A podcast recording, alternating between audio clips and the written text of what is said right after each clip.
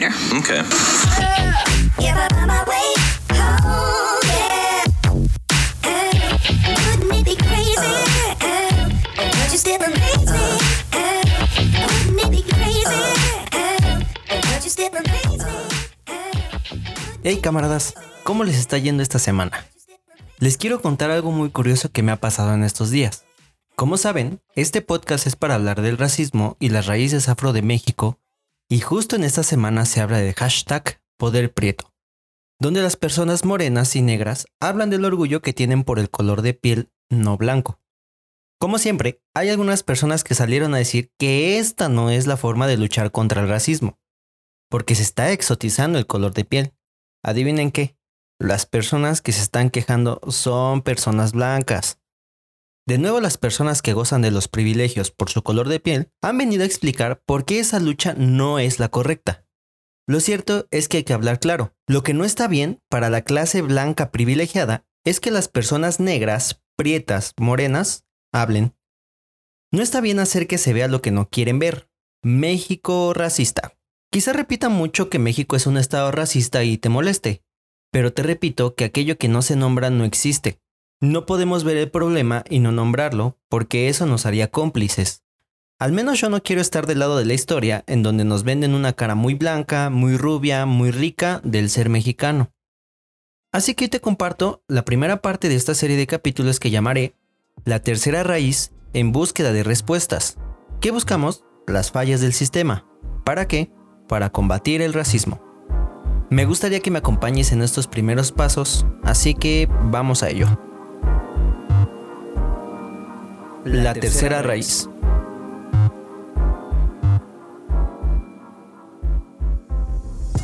Antes de comenzar, me gustaría explicarte cómo fue que mi interés despertó por hacer filosofía afrodescendiente. Así le llamaré por el momento.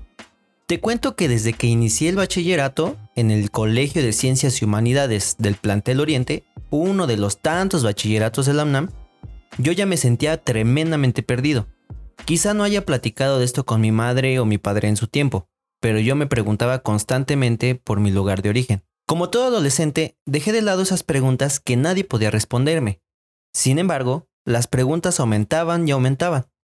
Mi abuela materna es una mujer que domina el mixteco, pero que no pudo enseñarnos porque jamás fue a la escuela y no sabe escribir ni leer. Por otro lado, mi abuelo materno no habla mixteco, pero su piel es negra, de los pocos negros en esa región. En cambio, mi madre es morena y ni habla mixteco ni vivió muchos años con mi abuela o mi abuelo y no pudo recoger, de algún modo, el mixteco o las raíces de mi abuelo. Mi madre tomó la decisión de llegar a la ciudad a la edad de 13 años y trabajar en la limpieza doméstica.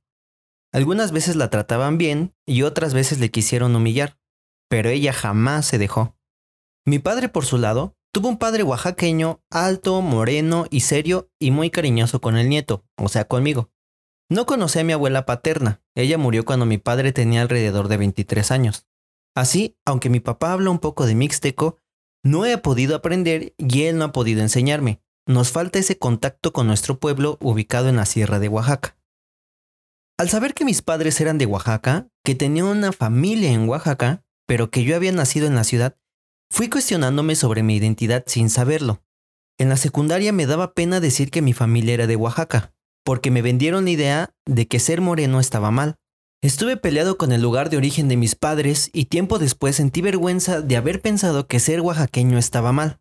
Entonces, cuando comenzaba a formar mi identidad en el bachillerato, entre mis 16 y 18 años, comencé a escuchar música que mi mamá le molestaba, porque hablaban mal de la iglesia o mal de las costumbres que estaba bien para la sociedad. Recuerdo que comencé a escuchar canciones de la banda española Escape y tiempo después comencé a escuchar rap mexicano. No saben el gran alivio que sentí cuando comprendí que vivía en un mundo que no existía. Supe que vivía en un mundo lleno de colores al cual yo no tenía acceso, porque mis padres son oaxacos y mi piel es morena. A mitad de mi educación media superior me inscribí al taller de capoeira y sumado a las palabras de raperos como Aquila Mar y Boca Floja, fue que inicié un recorrido para averiguar cuáles eran mis raíces. Después, al entrar a la universidad, conocí a profesores, investigadores y camaradas que también estaban buscando información sobre la tercera raíz. Así decidí que mi tesis de licenciatura hablaría sobre el racismo y sobre el camino que yo creo que podemos recorrer para luchar desde otro territorio. Eso te lo contaré más adelante. Bueno, ahora sí hablemos del tema. Tengo entendido que en México podemos hablar de cuatro raíces que configurarían la identidad mexicana. A través de los años, solo se han reconocido dos y las otras están ocultas. La primera raíz sería la europea, que llegó y saqueó este continente. La segunda raíz es la indígena o también conocida como la raíz de los pueblos originarios. La tercera raíz es la africana, con la cual siento tener una relación espiritual. Y por último, la raíz asiática. Los asiáticos también han estado presentes en México y el Estado hasta llegó a ponerles campos de concentración en la CDMX. En el último censo poblacional de México, por primera vez se llevó a cabo el conteo de personas que se reconocieran así como afrodescendientes, un suceso histórico que llegó 200 años tarde. Y es que el Estado-Nación, después de que iniciara la lucha por la independencia, hizo lo posible por darles derechos a los afrodescendientes y a los africanos, pero nunca hablaron de reconocerlos, y no es lo mismo tener derechos como ser humano a que te reconozcan como tal. Nuestra historia mexicana está llena de personajes criollos o mestizos, pero también de personajes afrodescendientes como José María Morelos y Pavón, que ocultó su ascendencia africana, o como Emiliano Zapata, quien fue un hombre con raíces africanas. La cosa es que todos los libros o pinturas que hay no hablan de ese aspecto que parece ser una vergüenza, ya que entre más blanco se es, mayor reconocimiento se ha de tener. Es decir, la historia que nos venden es blanca y mestiza, hasta lo indígena se ha ocultado. La blanquitud representaría el verdadero cambio y el mestizaje un deseo de progreso, pues el blanqueamiento de la piel ha sido un factor importante en la construcción de este país. Entre menos negro o moreno seas, más puertas te podrás abrir. Ahora, si los afrodescendientes han estado con nosotros desde hace siglos atrás, ¿cómo es que no sabíamos nada de ellas y ellos? El Estado-nación que se construía después del levantamiento en armas por la independencia de México posicionó a los africanos y afrodescendientes ante dos posturas. La primera, una postura en donde no se tenía ningún bando y luchaban por sus propios intereses, y la otra en donde peleaban por obtener su libertad e igualdad. Lo cierto es que tanto Miguel Hidalgo, quien anuló la esclavitud en México en 1810, y Pavón, quien prometió darles igualdad como mexicanos, poco pudieron hacer. El primero anuló la esclavitud y le dio un plazo de 10 días a aquellos hacendarios que tuvieran esclavos para darles la libertad. Y el segundo, quien finalmente invisibilizó a los afrodescendientes al decir que la independencia había sido criolla. La abolición de la esclavitud se convirtió en una retórica política para ganar adeptos y para poder seguir luchando por la independencia. Se prometía dar reconocimiento a los africanos y a los afrodescendientes, e igualdad como mexicanos, pero eso nunca llegó, no se les dio un reconocimiento a una cultura que existía en el mismo territorio, por tanto, no se podía hablar de afrodescendientes. La retórica del Estado-Nación de México era desde lo criollo y lo mestizo, es decir, se hablaba de características que fueran hacia la piel blanca y no hacia la piel negra. La imagen retrógrada e ignorante sobre los negros era tan poderosa que hasta Morelos, un héroe de la patria, negó ser mulato. El siglo XIX en México estuvo lleno de conflictos por mantener el poder, Asimismo, la lucha por mantener a mestizos, criollos y afrodescendientes era necesaria si se quería gobernar. Agustín de Iturbide hizo algunas referencias hacia los africanos al plantear incluirlos en los derechos del mexicano, pero jamás mencionó a los afrodescendientes. Lo que sucedió es que, tras el comienzo de la independencia, muchos afrodescendientes fueron liberados y la mano de obra escaseaba, pero tuvo solución al haber pedido esclavos para cubrir los puestos de trabajo que se habían liberado. Iturbide prometió libertad a los africanos recién llegados, pero invisibilización a los afrodescendientes que llevaban siglos aquí. Y es que la política funciona de ese modo, se promete mucho, se cumple poco. Poco a poco la liberación de los esclavos funcionaba más como una postura política que como una postura humanitaria. Dejando en libertad a los esclavos se hacía saber de qué lado de la lucha estabas, pero eso trajo otros conflictos consigo. Al no tener un espacio que habitar y estar acostumbrados a un lugar y a ciertas actividades, algunas personas optaron por no alejarse de las haciendas donde eran esclavos. Y como los afrodescendientes no eran del todo aceptados, se les permitía solo trabajar en algunas actividades.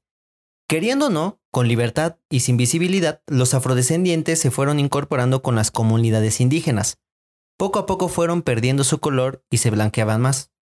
Existen algunos conteos que nos dicen el número de africanos y afrodescendientes que existían en el siglo XIX, pero no son números acertados, pues ya había una convivencia con el indígena que blanqueaba la piel y no permitía el orgullo identitario. Es decir, los afrodescendientes preferían decir que eran mestizos por el poco reconocimiento que se les daba, a decir que eran afrodescendientes por el olvido que podían obtener.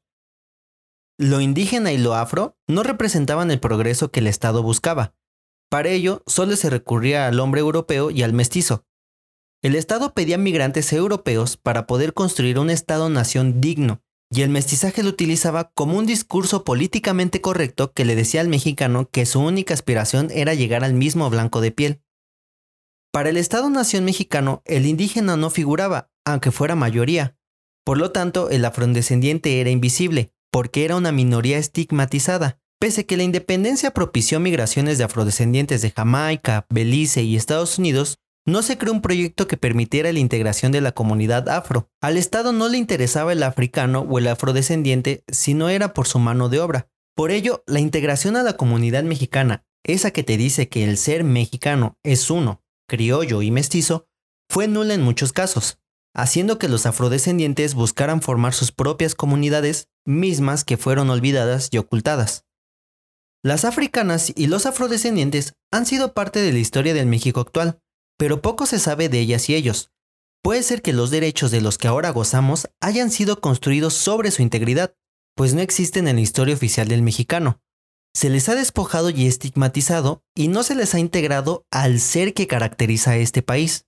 Se les violentó económicamente al obligarlos a vivir en condiciones precarias y sin apoyo alguno, Reconocer a México racista es reconocer que existe la posibilidad de visibilizar a los afrodescendientes y la oportunidad de enmendar los errores del pasado. Bueno, esto ha sido la primera parte de esta serie de La Tercera Raíz. No sé bien si esto se convertirá en una serie de tres o cuatro capítulos, pero hablaré en estas próximas semanas de esa raíz que urge reconocer. Yo sé que es muy difícil tocar el orgullo mexicano, pero cuestionarlo no está mal. Creo que el cuestionamiento nos ayudará a contrarrestar los efectos del racismo y ayudará a las infancias venideras a reconocerse y a crear una identidad firme y llena de orgullo. Nos leemos en Instagram, arroba filoconciencia. Cuéntame, ¿qué crees que es para ti la identidad mexicana? No olvides compartir las publicaciones, participar y dejarme tus comentarios. Este espacio es para todos y todas. Nos escuchamos la próxima semana. También te recuerdo en la descripción del podcast te dejo una canción para que juntos vayamos construyendo un nuevo camino. Se despide Chuy solo eso. Hasta la próxima.